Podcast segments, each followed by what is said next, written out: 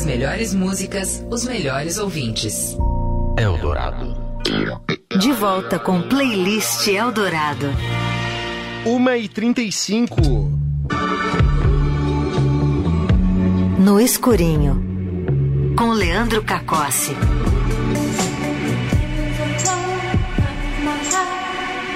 Todas as terças a gente descobre as indicações de Leandro Cacossi, audiovisual em geral, né? Pode ser TV, pode ser streaming, pode ser cinema. Boa tarde, Leandro Cacossi. Boa tarde, Igor Miller. Boa tarde, ouvinte da Rádio Eldorado. Sim, hoje especificamente três dicas de streaming, três dicas de filmes, tem lançamento e tem também coisa que já tá no catálogo há algum tempo, mas que vale a pena a gente resgatar. Vamos à primeira? Vamos lá, vamos descobrir a primeira aqui. Listen to this. Tell me, what is it you plan to do with your one wild and precious life? Don't you want to be fully awake? Your soul ignited by a purpose. Oh, Vaughn. Oh, I'm serious. That again. Diana Nyad, world champion marathon swimmer. Bom, você ouviu aí barulho de água e tudo mais. Minha primeira dica é um filme que acaba de entrar no catálogo da Netflix, Nayad. Cinebiografia da Diana Nayad, que aos 64 anos de idade conquistou um feito impressionante. Ela foi de Havana, em Cuba, até a cidade de Key West, na Flórida, Estados Unidos, a nado. Por isso o barulho da água. Olha só. Isso ocorreu em 2013. Bom, Antes de qualquer coisa, vou contar a história da Diana. Ela foi uma nadadora, começou na natação ainda adolescente, treinando como ex-atleta olímpico Jack Nelson. E aí ela chegou a ser campeã estadual da Flórida em provas do nado de costas. Nos anos seguintes, ela com começou a conquistar os seus primeiros, digamos, feitos históricos. Ela nadou da ilha de Manhattan em 7 horas e 57 minutos, quebrando o recorde estabelecido na época. Ela também estabeleceu o recorde mundial feminino para uma rota de 35 quilômetros de Capri até Nápoles, na Olha Itália. No fim dos anos 70, ela nadou por 160 quilômetros, partindo de uma ilha nas Bahamas até a Flórida, em pouco mais de 27 horas, e obteve mais um recorde mundial. E aí, nesse fim dos anos 70, ela declarou, vamos dizer assim, a sua aposentadoria da natação profissional ou da natação competitiva. Só que tinha uma coisa, no ano anterior, ela tentou percorrer o trajeto entre Havana e Key West, na Flórida. Depois de ter nadado 122 quilômetros, o curso dela acabou de- sendo desviado para o Golfo do México. Então ela não conseguiu completar o feito. Bom, tempo passou e a Diana Nayad completou 60 anos e decidiu voltar aos treinos. Assim, ela voltou a tentar atravessar justamente esse percurso entre Cuba e Flórida. Conseguiu na sua quinta tentativa, no dia 2 de setembro de 2013, com um tempo de 52 horas e 54 minutos. E mais. Ela foi a primeira pessoa a fazer o percurso sem usar gaiola de proteção, como era antigamente, por causa de tubarões, Claro. por exemplo. Isso ela conseguiu, claro, por causa de novas tecnologias, com dispositivo eletrônico repelente de tubarões, máscara, luva e tudo mais. Voltando ao filme, Nayad foca justamente na insistência da nadadora em conseguir chegar a esse feito e todos os percalços que ocorrem até ela chegar ao su, ao, ao- à sua conquista, né? Até ela conseguir chegar lá. Quem dá vida à Diana é Annette Bening, que já está sendo considerada por muita gente favorita para levar o Oscar ano que vem, Já? justamente por esse papel. Parece muito tempo antes, mas já estamos em sim. novembro, né? É Temos que verdade. lembrar isso. Outro destaque do elenco é a presença da Jodie Foster, que vive a Bonnie Stowe, melhor amiga da Nayad, e uma das pessoas que mais ajudam ela à conquista da travessia. Nayad chegou no fim de outubro no catálogo da Netflix. Minha primeira dica de hoje vale a pena pura e simplesmente só pela presença da Annette Bening, só pelo desempenho dela no papel já valeria a pena, mas o filme é um filmaço, é um drama. A gente meio que já sabe o final, é claro. Não dei nenhum spoiler. é uma história real ocorrida em 2013, mas vale muito a pena. Aquele filme de performance, né? Que é feito pra botar ali uma indicação no Oscar. O, o Exato. pessoal lá do Oscar adora esse tipo de filme, né? Certeiro pra esse tipo de coisa, né? Exatamente. E a produção da Netflix. Netflix, exatamente. Estreou agora, então, em outubro. Finzinho de outubro. Novidade. Exato. Fica a dica, vale muito a pena. Novidade Netflix. Tá bom. Você tá na água hoje, né? É isso? Tô na água. Sim, a segunda dica também tem a ver com água.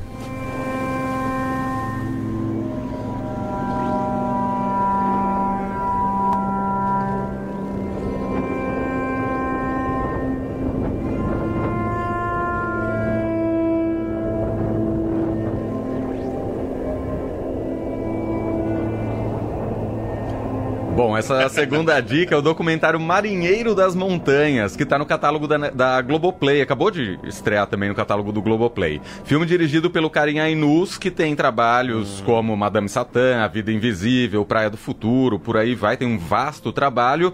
E só que esse é um documentário, vamos dizer assim, um tanto pessoal do diretor. A narração é uma espécie de carta endereçada à mãe dele, que é brasileira. E aí, junto a esse texto, a gente vai acompanhando as imagens de uma viagem de navio do Carim até Argel, na Argélia. Demais. E de lá até a região de Cabilha, onde o pai dele nasceu. O pai dele era argelino. A partir dessa busca pessoal do Karim pelas origens de parte da sua família, a gente entra num contexto também da história da própria Argélia, com uma visão do cotidiano local, as consequências da guerra, da independência argelina e por aí vai. Um filme um tanto tocante, acho que pela trilha sonora você já percebe que é um filme que mexe muito com as emoções e não só do próprio Karim, que claro, tá revisitando ali um pouco da, do seu passado, mas acho que para todo mundo, até para conhecer um pouco do que é a Argélia. Não é um país para o qual a gente tem os olhos tão apurados, digamos assim, né? Eu sou suspeito, né? Não, mas você é uma exceção, né, Igor Miller? Você é outro problema. Bom, filme tocante e justamente pelo texto, pelas imagens e a hum, forma e a força de como é contada a história. Marinheiro das Montanhas, documentário do Karim Ainous, disponível no catálogo do Globoplay. Passar por Argel e que depois eu vou pra Cabilha. Olha, um trechinho Marinheiro Marinheiro das Montanhas. das Montanhas. Exatamente. Muito bom, Globoplay. Globoplay. Perfeito. Vou te dizer que eu Bateu não na tinha trave. pensado nisso, mas a minha terceira dica também tem a ver com água. So, is this runway casting for a grumpy brand or a smiley brand? So it's a grumpy brand, yeah? Congratulations! Show me that Balenciaga look. Suddenly I'm dressed in something way less expensive. It's H&M! Yay! Balenciaga! And H&M! Balenciaga! And H&M! Olha, eu ia falar que se fosse Triângulo das Bermudas teria completado, mas então é.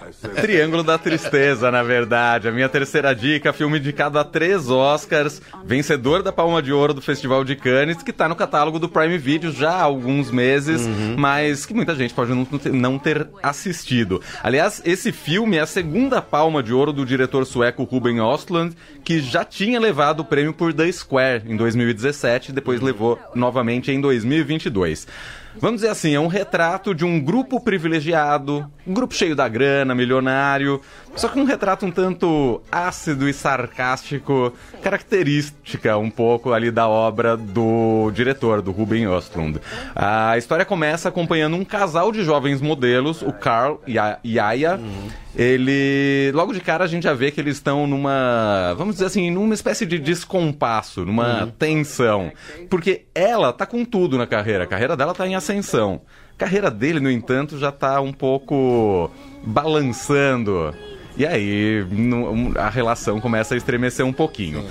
Como acontece com muita gente atualmente, eles também querem ser grandes influenciadores digitais. e aí eles ganham um, o- passagens para viajar num cruzeiro de luxo. Aí que entram os milionários, porque aí eles se veem cercados por um grupo variado e um tanto excêntrico. Isso sem falar do capitão do navio, que é alcoólatra, entre outros personagens. Bom, tudo vai indo razoavelmente bem, até que numa noite de tormenta, acrescida por uma tentativa de ataque pirata, o navio naufraga. E aí o filme começa a entrar num tipo de uma segunda parte, porque aí é a luta dos sobreviventes para conviver ali entre si e também, para quem sabe, tentar escapar da ilha deserta na qual eles acabaram naufragando. Como você pode imaginar, nesse contexto a hierarquia do grupo muda completamente. Então, milionários e a tripulação vão. Bom, eu não vou dar spoiler. É, não. Claro. Vai dar o filme inteiro. Mas digamos que as relações vão mudando. Não, isso tá só na metade do filme ainda. Tá bom. Vale muito a pena. Tem uma cena, inclusive na cena do de quando começa o naufrágio, muita gente considerou uma cena extremamente escatológica. É, é um pouco, realmente. Mas é uma cena que tem sentido ali dentro do contexto do filme. Um filme um tanto bem humorado, mas também um pouco de drama. típico dos filmes do Ruben Ostlin. É um filme meio do tipo ame ou odeie. Eu amei. Aí eu vou dar um exemplo de Felipe de Paula, nosso programador musical aqui da Eldorado. Ele odiou, o filme. Mas aí, um outro exemplo. The Square, que é o filme anterior do diretor, o Felipe amou. Eu odiei o filme. Acho que vale a chance, dá uma chance pelo menos de começar. Filme ganhador da Palma de Ouro, indicado a três Oscars. Ah, tá no catálogo do Prime Video, Triângulo da Tristeza. Aliás, é, o tema é What the World Needs Now, é isso? Tá tocando? Eu acho que sim, né? É, acho que é. Que é, É. o Burt Bacharach, inclusive, né? Uma- Isso. Trilha uma sonora, a trilha sonora do filme é muito boa, também vale a pena ficar de ouvido ligado. Muito bom. Você falou do Prime Video. É, eles estão abrindo bem o leque para esses tipos de filme mais europeus, mais de arte, né? Sim. De, de, de Cannes. Inclusive, eu assisti esses dias aí um filme que foi aquele que fez um certo barulho da menina, um filme norueguês. Da menina que ganhou, acho que, melhor atriz e tal. Eita, eu É, sou péssimo o com nome, nomes é, de filme. é, eu preciso colar. Mas tem bastante coisa lá, eles colocaram bastante coisa de cinema italiano, em ladrões de bicicleta, eles abriram bem o leque lá no Prime Video. É, a ideia do No Escurinho é justamente isso, não trazer só as novidades, justamente porque tem muito filme oculto, né? oculto ou antigo, ou não que seja antigo, mas, por exemplo, esse filme é do ano passado, entrou Uhum. no catálogo deles acho que no início desse ano, é, ali na época do Oscar mesmo. Pode ter fugido ali pra muita gente, muita gente pode ter começado a assinar o streaming depois, e aí já Claro. não vai se lembrar mais da existência dele. Então é isso. Minhas três dicas de hoje, um tanto aquáticas, sem querer. Depois da chuva, é isso? Não, pelo amor de Deus. Aliás, que absurdo que tá acontecendo. Mas é isso, então, terça-feira que vem, ali por volta da uma e meia da tarde, tô de volta aqui no Playlist Eldorado. Vem ficar no escurinho comigo. Daqui a pouquinho também no fim de tarde. Claro. Tem mais dica ainda 5 aí. horas da tarde tem o fim de tarde e lá tem as dicas do bloco de notas. Ali é mais amplo, tem teatro, exposição, enfim, tem de tudo um pouco. Tá certo, Leandro. Até semana que vem. Grande abraço, Igor. Até semana que vem. Valeu, gente.